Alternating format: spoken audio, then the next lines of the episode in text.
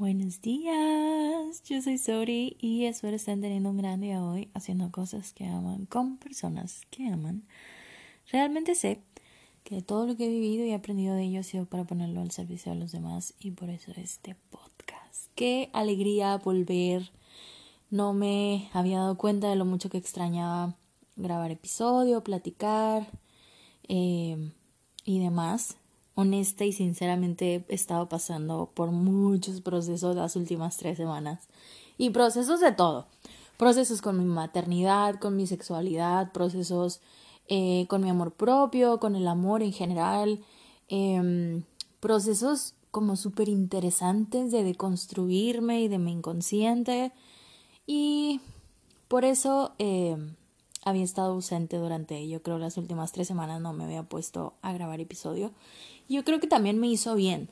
Me hizo bien porque me pude dar un descanso. Eh, estaba sintiendo que mi energía no estaba dando para más. Eh, así que aquí estoy. El tema de hoy se trata acerca del sexo y se trata acerca del deseo. ¿Ok? Creo que para mí ha sido bien complejo este tema porque como que yo no estaba, ya lo hemos hablado, ¿no? Yo tenía estas creencias, estas limitaciones de, de lo que se supone que las mujeres deberían de ser y sentir y, y de cómo nos deberíamos de, de, cómo deberíamos de actuar, pues. Entonces, yo el deseo, como que yo sentía que primero alguien tenía que tener deseo por mí para luego que después se pudiera dar algo, o sea, es como que después me invitara a salir y, luego ya pues platicáramos y nos conociéramos y demás, y luego ya yo poder sentir deseo por esta persona. Yo no estaba como muy familiarizada con el hecho y el libre albedrío de simple y sencillamente tener deseo por alguien y listo, se acabó. ¿Sabes? Sentía que tenía que haber algo de por medio, una relación, una una cita o algo así. Lo sé, yo la más arcaica. Eh, entonces, la, la, primera vez que yo me di cuenta que podía, que tenía el permiso de, de, Diosito, de sentir deseo por alguien y que eso estaba perfectamente bien era perfectamente normal, eh, fue que se me abrió muchísimo la mente porque dije yo, wow, yo no sabía que yo podía sentir deseo por alguien o que alguien me podía atraer físicamente de esta forma, ¿sabes? Sin, sin tener algo, algo ahí, una relación o algo. Entonces fue cuando empecé a experimentar con, con, con esto del deseo. Y es bien interesante porque esta no es solamente mi teoría, esta es la teoría de muchísimas personas allá afuera y no sé exactamente si está comprobado científicamente, pero yo lo he comprobado en mi vida y 100% es verdad. Cuando tú sientes deseo por alguien o sientes esta atracción o hay cierta química físicamente con alguien o algo, ahí hay tensión sexual con alguien, muy probablemente no nada más eres tú la persona que lo está sintiendo, ¿de acuerdo? Entonces, eh, como que yo, yo, yo sentía, yo por eso mismo no daba el primer paso cuando yo era la primera que sentía el deseo, porque yo decía, pues capaz si no le gusto, capaz si no siente lo mismo por mí, este, capaz si yo quedo en ridículo, o sea, es este miedo básico, normal de el rechazo. Eh, luego conforme yo ya me fui como calando de decir como, bueno, si me gusta esta persona, le voy a hablar, voy a ser la primera en dar el paso. Y después me daba cuenta que, eh, que sí, tal vez si yo sí era la, la que le gustaba, también, que era recíproco. Y también de repente me daba cuenta que a veces no, que a veces yo no era la que le gustaba. Y luego yo decía, pero yo me sentía súper mal, me acuerdo. Yo me sentía súper mal esas primeras veces que yo intentaba acercármele a alguien y decirle como, oye, me gustas, porque el rechazo es bien feo, sobre todo cuando no tienes bien trabajada tu autoestima, tu amor propio y todo esto. Entonces, pues yo sentía súper feo, a mí me daba mucha ansiedad, yo decía como, bueno, hay algo mal en mí, o sea, yo no le gusto a esta persona y a mí sí me gusta y demás. Eh, luego ya me fui dando cuenta que muy probablemente ese deseo, entre comillas, venía de algún otro lado de carencia de mí, como por este gusto de la aceptación y de ser validada y de ser vista y demás, ¿sabes? No venía genuinamente de un deseo natural que fluía y que venía desde mi seguridad respecto a mi sexualidad, mi físico, ¿sabes? Como toda esta, sí, sensualidad, por así decir. Eh, y me daba cuenta también que las veces en las que yo era más auténtica, más real y más seguía mi intuición respecto al deseo en cuanto a alguien, eran las veces que mejor resultaba todo porque justo seguía mi intuición de decir como, ah, aquí hay algo con esta persona o esta persona me gusta, lo voy a intentar. Y cuando lo hacía desde esa seguridad, lo más probable era que yo también le gustara a la persona. Y ahí es donde se comprueba esta teoría que les platico. Eh, creo que ya hemos hablado en el episodio de, la feminidad acerca de cómo de repente el deseo, el, el hacer, y esta es otra contraparte del deseo, el, el hacer sentir deseo de los hombres hacia nosotras ha sido una herramienta que nosotras como mujeres hemos usado por años y por años y por años. Es como una herramienta de poder y de control sobre los hombres y sobre la situación. Y creo que está perfectamente bien si sabemos usar ese tipo de energía. Y está perfectamente bien si estamos conscientes de que la estamos usando.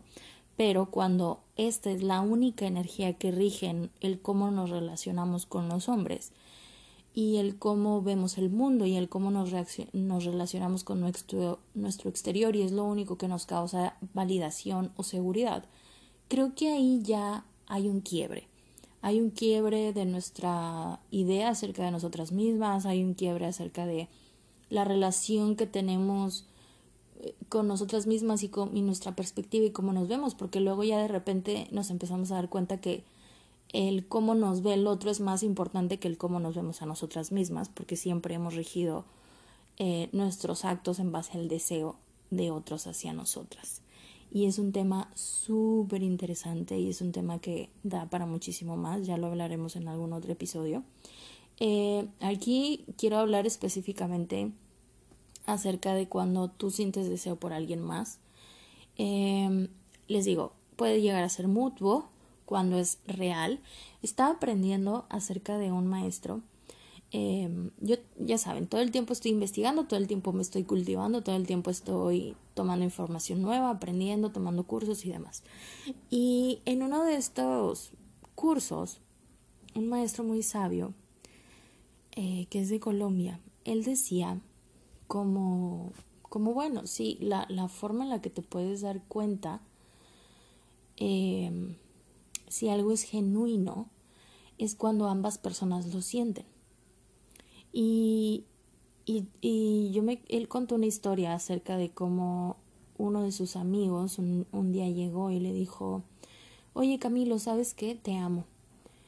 Y él lo único que le salió de su corazón decir fue, yo también te amo a ti. No lo pensó, no se puso a indagar, no se cuestionó, no se confrontó, no fue como, no, no, no tocó botones rojos de, de él mismo, como que solamente le salió también decir como sí, claro, yo también te amo. Y dice él que el contexto es que no se conocían desde hace mucho tiempo y demás. Y dice él, la razón, te hubiera dicho, pues, ¿por qué me dices eso? Me sacó de onda, oye, ni, ni tan cercanos, no somos ni tan cercanos, este, no me conoces, no sabes quién soy y por qué estás viniendo y me estás diciendo esto. Dice él, cuando algo es mutuo, cuando viene de los dos lados, al mismo tiempo, eso es real. Cuando un lado y el, el eh, cuando un lado, un lado está como, oye, te amo, oye, me gustas, y la otra parte no, eso puede llegar a ser una fantasía o una idealización. Y lo voy a poner en contexto. Yo tengo una amiga eh, que tenía un amigo. Entonces, este amigo de mi amiga tenía años y, entre comillas, muy entre comillas, enamorado de ella. Entonces salían y se divertían.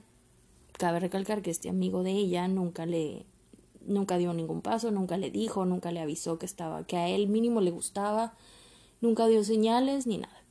Entonces, hace poco, este amigo de ella le dijo como, oye, tengo años enamorado de ti, te amo con todo mi corazón y yo quisiera tener una vida contigo y demás. Y mi amiga no dijo absolutamente nada. Lo único que dijo, wow, no tenía idea. Lo lamento mucho, yo no me siento igual. Y obviamente a este chavo, pues, pues entre comillas, se le rompió el corazón. Eh, y, y demás. Y ahí fue cuando yo me di cuenta lo que decía Camilo, el maestro de Colombia, acerca de cuando es mutuo, es real y cuando no puede llegar a ser una fantasía. Este hombre, este amigo de mi amiga, lo único que estaba haciendo, y no quiero, no quiero como descartar las emociones de los demás, pero desde una, desde un punto bastante objetivo, él lo único que estaba haciendo era idealizar era jugar con esta fantasía de lo que sería poder estar en una relación con mi amiga. No la estaba realmente viendo por quién era y no se estaba conectando desde un lugar genuino de él.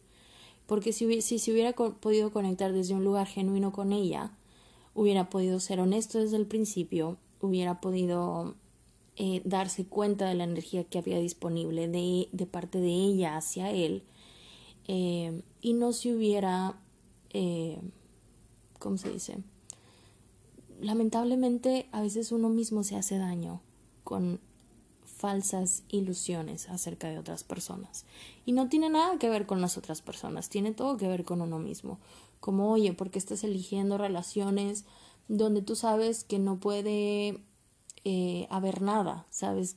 Porque estás eligiendo personas emocionalmente no disponibles, porque estás eligiendo personas que no te quieren, porque estás eligiendo personas que ni siquiera están atraídas por ti, ¿sabes? Que ni siquiera están teniendo el mismo deseo que tú estás teniendo por ellas. Entonces, a veces el deseo puede llegar a caer en esta fantasía donde no es recíproco.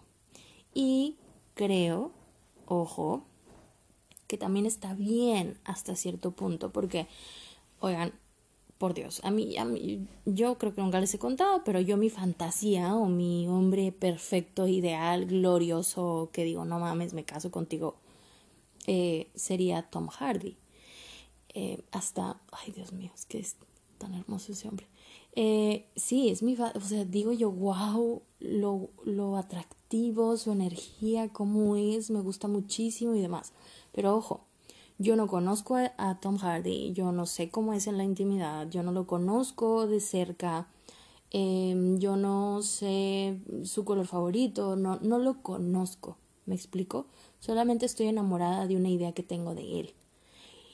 Y que muy que nunca va a pasar, ¿ok? Entonces, eh, desde esa conciencia, pues obvio yo puedo como jugar en mi mente con esta idea y está chido y es divertido y me la gozo. Pero creo que el problema es, sería, más bien dicho, que yo sintiera que mi corazón se rompe porque no puedo estar con Tom Hardy. ¿Me, me explico?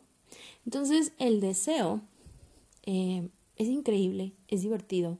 Deberíamos dejarnos sentir deseo por las personas. Eh, luego ya claro, entran estas cosas de qué acciones podemos tomar y demás. Yo les recomiendo, desde el fondo de mi corazón, yo les recomiendo que siempre sean honestos. Desde un principio con las personas, siempre sean honestos y directos. Eso, mm, yo les podría decir que es, es que ni siquiera les puedo decir como, ay, es lo que más me, me ha funcionado. No, porque tienen un, siempre va a haber un 50-50 de que salga bien o de que no salga exactamente, no de que salga mal, sino que no salga exactamente como ustedes estaban esperando. Eh, y a esto me refiero con que sean pues rechazados por esa persona y sea como, lo siento, dude, yo no me siento igual que tú. Y ya, seguimos con nuestras vidas, no pasa nada. Eh, creo que entre más tiempo esta idea viva en nuestra cabeza de lo que podría ser si nosotros estuviéramos con esa persona, eh, y más prolonguemos ese espacio, más lo vamos a desear y desear y desear y desear. Y honestamente, ninguna realidad real de un ser humano y de una persona normal tal y cual es, le puede ganar a lo que estamos creando en la fantasía, porque en la fantasía todo sería perfecto. Así que liberemos esas ganas, ese deseo que le tenemos a alguien, digámosle si se da, qué increíble. Eh, oigan, no me dejarán mentir, pero está muy chido eh, cuando, no sé, estás deseando mucho a alguien y luego se da y capaz pues sale mejor de lo que tú te estabas imaginando, ¿no? O, dejas también que, que la otra parte se deje llevar o que, no sé, como está chido. Y también está chido juguetear un rato con esta idea, eh, como después de que ya le dijiste a la persona, decirle como, oye, me gusta, no sé qué, y luego ya este periodo, ¿saben? ¿Saben ese periodo delicioso? de cuando a lo mejor van a tener la primera cita o de cuando a lo mejor todavía no llegan a la tercera base y todo eso. Y pueden jugar ambos con esa idea de que nos gustamos, pero aún no ha pasado nada, pero qué chido, y la emoción y el rush y demás. Eso también está muy cool.